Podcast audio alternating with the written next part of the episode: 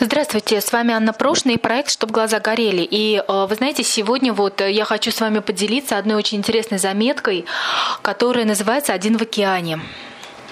Ну вот у каждого из нас в жизни бывают моменты, когда, в общем-то, душит отчаяние, когда теряются силы, когда жизнь, ну, кажется невыносимой, и вокруг на самом деле вообще никого, чтобы помочь. По крайней мере, так вот чувствуется.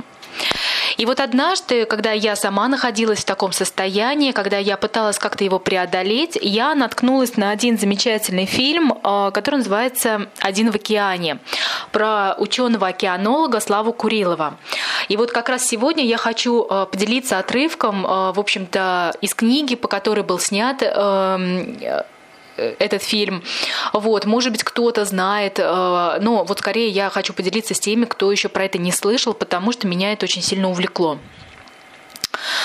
Слава Курилов 13 декабря 1974 года совершил дерзкий побег из э, Советского Союза, прыгнув за борт с пассажирского парохода в Тихом океане и преодолев вплавь расстояние более 100 километров примерно за три дня. И он таким образом добрался до Филиппинского острова. Мне крепко впечатались в голову его слова, которые я иногда сама себе повторяю до сих пор. Ничего не остается, как плыть. А потом будет видно, всегда что-нибудь находится. Надо же плыть хоть куда-нибудь.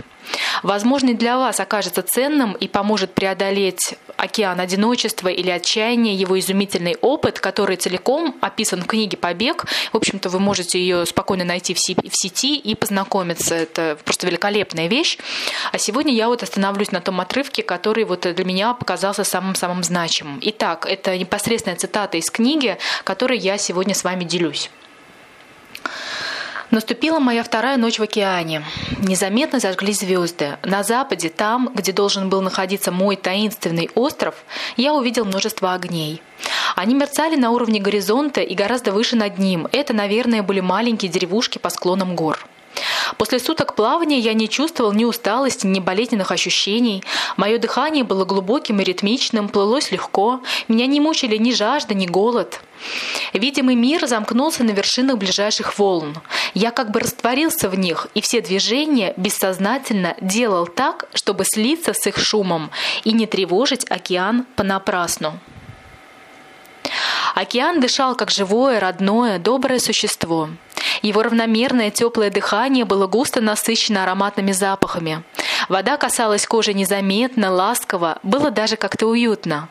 Если бы не сознание того, что я человек и должен куда-то плыть, я был бы, наверное, почти счастлив. Я инстинктивно старался не думать о том, чего не мог себе позволить в данный момент. Ясно, что я хочу того и этого, но у меня ведь нет этого сейчас. А этот миг — вечность моей жизни. Почему же я должен испортить его мыслями о невозможном?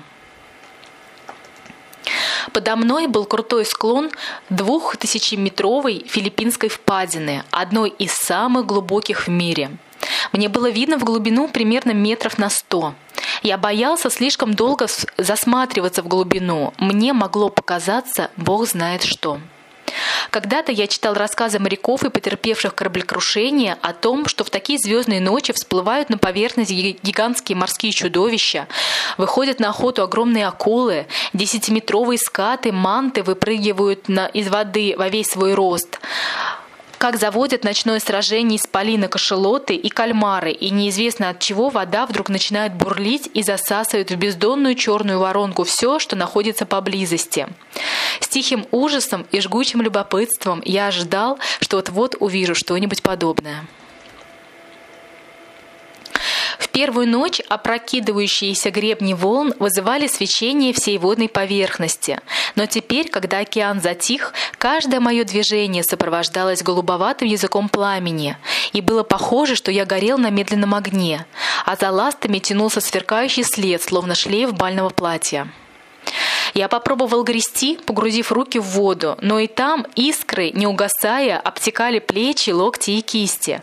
Свечение прекращалось только когда я совсем не двигался, а ведь мне надо было плыть. Разумеется, я был виден из глубины, как на ладони. Мне ничего не оставалось, как плыть, не обращая на это внимания и сохраняя спокойствие, насколько возможно. Пусть акулы думают, что я тоже здесь живу. В конце концов, это моя единственная защита. Часто за моей спиной раздавались вздохи и шорохи, заставлявшие меня оглядываться.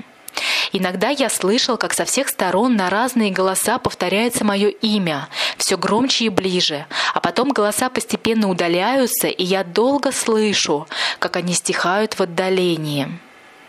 Я постоянно ощущал рядом чье-то присутствие. Временами раздавались звуки, которых не могло быть на земле. Потом, как по взмаху волшебной палочки, все смолкало. И становилось еще более жутко от этой живой, обволакивающей тишины. Меня успокаивали мерные всплески волн. Они, как легкие музыкальные аккорды, так незаметно прорывали тишину, что казалось, это плещутся о берег волны спокойного озера – я, наконец, решился поднять маску на лоб и теперь мог дышать свободно. Глубокое, ритмичное дыхание рассеивает страхи. За последние несколько часов я заметно приблизился к острову, настолько, что даже решил, что смогу добраться до него этой же ночью, ну, в крайнем случае, завтра утром. У меня начали уставать ноги. Я поплыл медленнее, надеясь ввести в работу другие мышцы, но это улучшило состояние ненадолго. Я мечтал встретить дельфинов или больших морских черепах и попросить их о помощи. Иногда они помогали, я слышал об этом, но их не было поблизости. Я не мог позволить себе забыться даже на минуту-другую. Все время нужно было держать под контролем дыхание. Я делал очень глубокие вдохи, при таком медленном ритме дыхания легко втянуть мельчайшие капли воды прямо в легкие и закашляться. Со мной это не раз случалось прежде на воде и под водой. Я хорошо знал, как тяжело проплыть в таком состоянии даже короткое расстояние до берега или до лодки. Есть и пить мне совсем не хотелось. Я настроил себя на самые непредвиденные обстоятельства. Мне казалось, что я смогу легко выжить без воды в течение двух недель и без пищи около месяца. А потом? А потом будет видно. Всегда что-нибудь находится. Борьба за выживание могла сильно отвлечь меня от наблюдений. Мне хотелось увидеть и понять все то, что всегда было скрыто от человеческих глаз и внимания. Я терял самообладание только на короткое время. Прошло еще несколько часов. Я с радостью обнаружил, что южная оконечность острова, особенно у горизонта, стала как будто чуть-чуть темнее и значит должна быть ближе. Я изменил курс и направился на юго-запад. Как позже оказалось, это была непростительная, ужасная оплошность. Я попал в полосу сильного берегового течения, и меня стало сносить к югу. Но я обнаружил, это, когда было уже поздно. Мое внимание отвлек корабль, который я заметил к югу от себя. Сначала я увидел высокие мачты прямо над линией горизонта, а корпус почему-то долго не показывался. Когда он наконец показался, я без труда опознал небольшой рыболовный сейнер тонн на 500-600. Судно шло прямо на меня, и я даже перестал грести. Но, не доходя четверти мили, оно неожиданно изменило курс и прошло мимо в каких-нибудь 100-200 метрах на север между мной и островом. На палубе никого не было, и сколько я не махал руками, не кричал, меня никто не заметил. Я был так уверен, что судно послано мне Богом. Когда оно прошло мимо, я почувствовал себя на грани отчаяния. Близился вечер. Океан вокруг был полон жизни. Из воды часто выскакивали крупные рыбы, над моей головой пролетали невиданные большущие птицы. Впереди я уже совсем отчетливо видел остров. Он был сказочно красив. Вдоль всего побережья протянулась цепочка игрушечных пальм. Прямо напротив меня я видел крутые отвесные скалы, покрытые темной зеленью, и вход в живописную бухту. Прошло около часа, может быть больше. И вдруг сначала с удивлением, а потом с ужасом я обнаружил свою ошибку. Мой остров стал заметно смещаться к северу и продолжал неумолимо двигаться в этом направлении прямо на моих глазах. Прежде чем я сообразил, что происходит, и резко изменил свой курс прямо на север, я увидел перед собой южную оконечность острова и дальше открытый океан до самого горизонта. Я оказался целиком во власти течения и со страхом видел, как оно медленно проносит меня мимо земли. Как ни старался я плыть энергичнее, как ни пытался выжить все, что еще оставалось в моих усталых мускулах, расстояние между мной и берегом не сокращалось. Я все еще надеялся на чудо. Оставалась одна, последняя надежда, что попутное приливное течение вынесет меня к берегу. Но берег постепенно отодвигался все дальше и дальше. И я понял, что у меня больше нет никаких шансов выбраться на этот заколдованный остров. Я очень устал и неподвижно повис в воде. Стало темнеть. Мое тело неторопливо поднимали и опускали большие пологие волны зыби. Отдохнув, я медленно поплыл на север, теперь уже безо всякой цели. Остров Минданао был слишком далеко. Стало совсем темно. Наступила моя последняя ночь в океане. На северо-востоке, не то в море, не то на берегу, я увидел два огня. Огни казались мне далё... совсем далекими, но ничего не оставалось, как плыть на них. Надо же плыть хоть куда-нибудь. Ноги перестали мне повиноваться и беспомощно повисли. Я двигал тело только руками. Было такое ощущение, что ноги совсем отсутствуют, и лишь дотронувшись до них, я мог убедиться, что они на месте. Когда ноги снова появлялись, я пытался включить их в работу, но они исчезали все чаще. Сильно горели обожженные солнцем лицо, шея и грудь. Меня лихорадило и все больше клонило ко сну. Временами я надолго терял сознание. Боясь сбить дыхание, я опустил маску и взял в рот загубник. Оказалось, что можно довольно долго висеть в воде, не боясь захлебнуться, нужно только держать трубку под определенным углом. Я чувствовал какое-то отупение и стал мерзнуть. Я бы мог еще долго работать руками, но сознание стало исчезать все чаще, а когда оно возвращалось, я обнаруживал, что плыву не к огням, а от огней. Я подумал о смерти. Мне казалось, что бессмысленно продлевать жизнь еще на несколько мучительных часов. Я уже не надеялся встретить рассвет. Я решил умереть. В моем положении это было довольно трудно. В эту минуту я сильно пожалел, что не взял с собой нож. Еще раз я перебрал все шансы остаться в живых. До Минданау более 40 километров. Даже если бы я мог продержаться на воде, то и тогда жизнь не оставалась до первого шторма. Затяжного ритма дыхания я бы уже не выдержал. В те мгновения, когда смерть казалась неминуемой, видения внезапно обрывались, и я снова оказывался в ночном океане. Но то, что я увидел неожиданно в каких-то 30-40 метрах от себя, врезалось в мою память на всю жизнь. Это была гигантская волна с крутым, очень и очень медленно падающим гребнем. Я никогда в жизни не видел таких огромных волн. Мне казалось, что она даже чуть-чуть касается неба. Ее гребень был окружен светящимся ореолом, и вся она была залита голубоватым сиянием от подошвы до вершины. Наверное, эта волна была не больше тех волн, которые рождаются с внешней стороны, стороны рифов во время крупной океанской зыби. Но я находился у самого ее подножья, где вообще редко бывает наблюдатель, и оттуда она выглядела гигантской. Она двигалась медленно и была фантастически красива.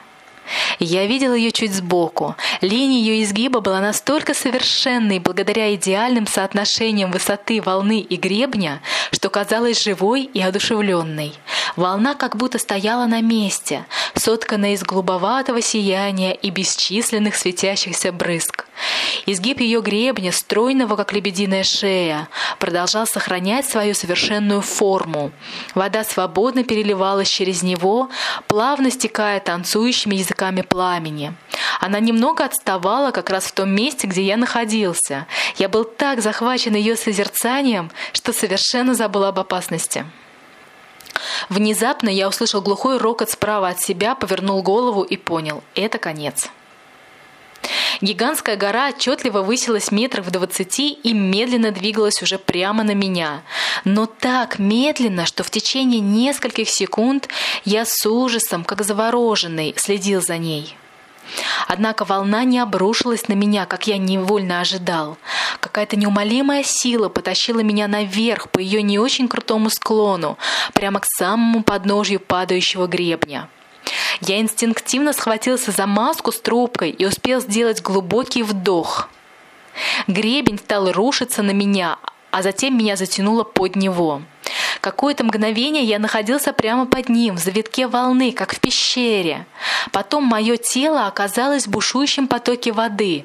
Внутренние силы волны извивали меня винтом, переворачивали много раз через голову, крутили во все стороны, пока не ослабли. Я стал всплывать на поверхность, совершенно не представляя, как глубоко под водой я мог оказаться. Я успел лишь отметить про себя, что меня не ударило, а риф и моя маска с трубкой со мной. Я пошевелил ногами, ласты тоже были на месте. У меня хватило дыхания добраться до поверхности, хотя по моим ощущениям я всплывал довольно долго. Я стал жадно глотать свежий воздух и, наконец, понемногу отдышался. В эту минуту я увидел, как недалеко от меня в ореоле голубоватого сияния поднимается новая волна. И опять меня охватило одновременно восхищение и неописуемый ужас перед этой совершенной громадой.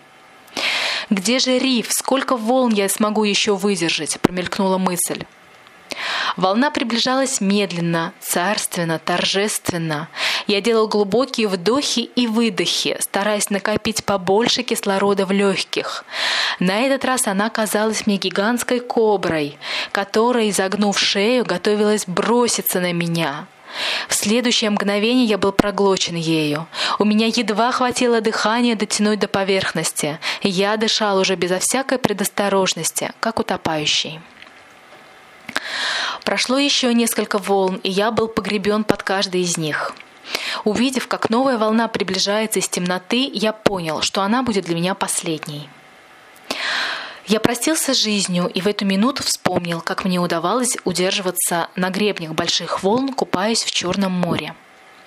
Так же, как тогда, я быстро развернулся спиной к волне, и на этот раз она подхватила меня и понесла в падающем гребне с огромной скоростью. Сначала далеко вперед, а когда отхлынула обратно, назад – я легко выбрался на поверхность и поплыл, не теряя времени, вместе с движением волн. Я надеялся, что где-то там, за рифами, должна быть лагуна. Я снова огляделся. Кромешная тьма. Кругом ничего. В центре лагуны обязательно должен быть остров. Это знает любой школьник из уроков географии, думал я. Первое время я плыл, стараясь удержать шум прибоя за спиной. Но через полчаса а то и больше. Это стало трудно делать. Он слышался то справа, то слева, то сразу со всех сторон. Я менял курс много раз, двигаясь просто на тишину в сторону предполагаемого острова. Наконец, шум прибоя стал слышен только с одной стороны, и я, повернувшись к нему спиной, поплыл по прямой, не останавливаясь. Шум прибоя слышался уже далеко, напоминая раскаты грома. Я продолжал плыть вслепую, стараясь только удерживать его за спиной. Плыть становилось все труднее. Кроме общей усталости, я чувствовал, что мое дыхание стало учащаться. Видимо, задержки дыхания на рифе дали о себе знать. Наконец я увидел группу огней чуть-чуть слева от себя. Они приветливо мигали и, казалось, были не очень далеко. Мое дыхание все ухудшалось. Каждые 15 минут я пытался неподвижно висеть в воде, но это уже не помогало. Мне просто не хватало воздуха. Я жадно ловил его ртом и стал хрипеть. Глубина подо мной была уже не больше пяти метров. Вдруг на фоне темного неба я разглядел верхушки пальм. Они были гораздо ближе, чем огни, и я поплыл к ним. В огнях я окончательно разочаровался. Мне казалось, что я буду плыть куда-то в неизвестность вечно. А пальмы на фоне неба — это просто мираж, как и те огни, что видны слева. Сознание снова стало покидать меня. Дышать я уже почти не мог и только хрипел. В последний раз я попытался нащупать ногой дно.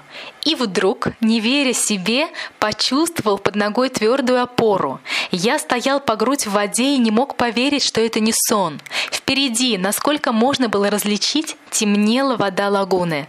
Место было мелкое, и мне пришлось долго брести по грудь в воде, плыть снова и опять брести по пояс в воде, прежде чем я ступил на берег.